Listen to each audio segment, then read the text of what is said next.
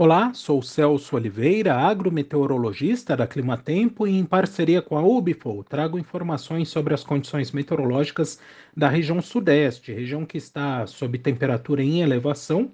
Ainda há previsão de chuva, interessante que ainda temos algumas linhas de instabilidade que provocam chuva de baixo acumulado, valores inferiores aos 5 milímetros uh, no decorrer desta quarta-feira sobre áreas do oeste e sul do estado de São Paulo. Também há previsão de algumas pancadas isoladas de chuva sobre o norte de Minas Gerais e Espírito Santo, mas a chuva mais abrangente, a precipitação mais significativa deve acontecer na próxima sexta-feira, especialmente em áreas do oeste e sul do estado de São Paulo novamente, tanto que o acumulado aí ele já chega perto dos 10 milímetros, não é nenhuma chuva extraordinária, mas uh, vamos ter de novo paralisação das atividades de colheita. Parte dessa chuva, embora mais fraca, também alcança Mogiana, sul da, de Minas Gerais, o que pode atrapalhar a colheita do café, mas o fato é que entre a sexta-feira e o sábado há uma previsão de chuva um pouco mais abrangente uh, em São Paulo e também